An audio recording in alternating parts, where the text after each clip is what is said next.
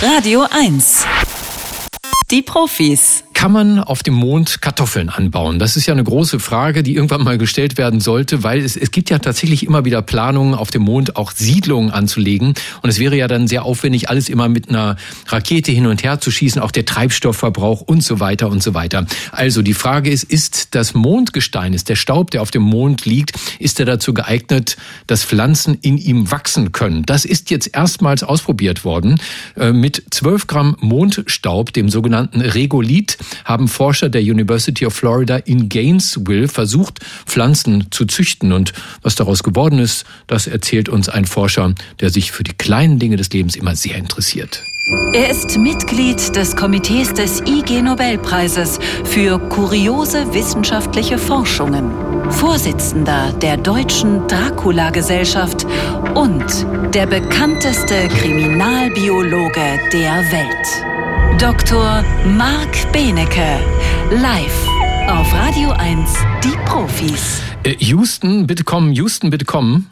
Ja, hier ist leider völlige Stille hier oben. Keine, keine Schallwellen können übertragen werden. Major Tom ist in Einsamkeit. Major Tom ist in Einsamkeit. Major Tom wird jetzt ein Gärtner. Ne? Das ist ja komisch. Wir, haben, wir kennen das ja aus diesem Film Der Marsianer mit, wer war das? Mark Wahlberg? Oder ich glaube ja, ne? Marky Mark Wahlberg. Ich meine, ne, oder? Der da oben irgendwie so versuchte, äh, was zu züchten. Jetzt also auf dem Mond, ähm, 12 Gramm Mondstaub, mal ehrlich, äh, lohnt sich das überhaupt? Was kann man denn darauf züchten?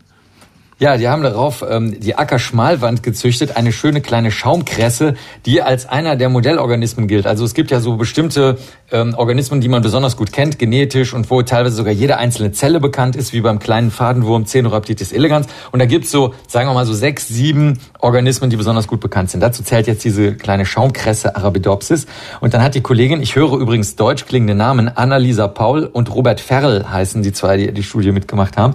Die haben dann an der von dir genannten University ähm, sich das äh, dieses ja Regolith hast du das richtig genannt, also dieses von Meteoriten zertrümmerte Gestein äh, geben lassen, was die Astronauten äh, mitgebracht haben und zwar von ähm, Apollo 11, Apollo 12 und Apollo 17. Apollo 11 war das erste Mal, dass ein Mensch den Mond betreten hat, Apollo 17 das letzte Mal. Und jetzt gibt's eine neue ähm, Kampagne, nämlich es soll ähm, demnächst wieder sollen Menschen auf den Mond gelangen. Also wahrscheinlich so 2027 wird das ungefähr. Es gab natürlich wieder ein paar Verzögerungen.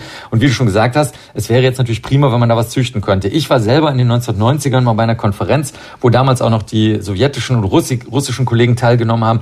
Die haben das meistens so versucht, dass sie Algen in irgendeinen Tank getan haben und dann äh, gedacht haben, okay, dadurch wird Sauerstoff erzeugt, wir atmen CO2 aus und so und so wird das so ein natürlicher Kreislauf. Das ist jetzt eben eine der guten Sachen an Pflanzen, die könnten CO2 auf dem Mond aufnehmen und sie könnten natürlich ähm, Essen erzeugen, aber sie können auch Wasserrecycling machen, was auch sehr wichtig ist, also das Wasser so ein bisschen reinigen. Und bisher hat man das immer in Hydrokulturen gemacht, also so Nährlösungen ohne Erde. Und jetzt haben unsere Kolleginnen und Kollegen gesagt, jetzt äh, beschaffen wir uns mal diese kleinen Mengen Regolith, also dieses erdartige Pulverzeugs, und schauen mal, ob die Arabidopsis wächst und gucken, welche Gene hochgeregelt und runtergeregelt werden. Und ähm, zum großen Entsetzen funktioniert es am schlechtesten da, wo Apollo 11 gelandet und Regolith eingesammelt hat. Da wurden 465 Stressgene angeschaltet bei den Pflanzen. Das ist sehr, sehr schlecht. Und zwar fanden die Pflanzen, dass da zu viele metallische Bestandteile, also Ione drin sind und Salze. Das heißt, die sind man, also das steht so in der Veröffentlichung, das ist nicht wertend gemeint, also die sind sozusagen verkrüppelt, also krüppelig gewachsen, mhm. während das, was auf der Erde benutzt wird, um die Mondbedingungen nachzustellen, da gibt's auch so eine bestimmte Substanz, die, halt, die heißt, wer die bei Amazon bestellen will, JSC-1A, falls es die bei Amazon geben sollte, da wachsen die Pflanzen viel besser. Das heißt, die, die Erdbiologen und Biologinnen sind von falschen Bedingungen des Regolithen ausgegangen. Da, wo Apollo 17 gelandet ist, da sieht es ein bisschen besser aus. Da sind nicht 465 Stressgene angegangen, sondern nur 113. Das ist aber auch noch immer sehr, sehr schlecht. Und vermutlich liegt das daran, weil es ganz viele kleine Mikroporen gibt in diesem super krass zertrümmerten Material, was ein bisschen erdartig sein kann, wenn man Wasser reinrührt.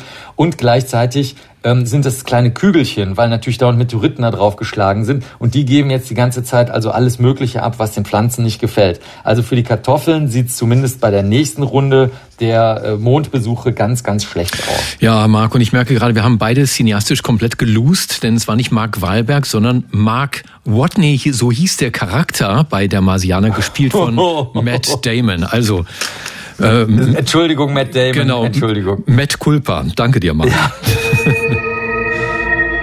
Das war Dr. Marc Benecke live auf Radio 1. Die Profis.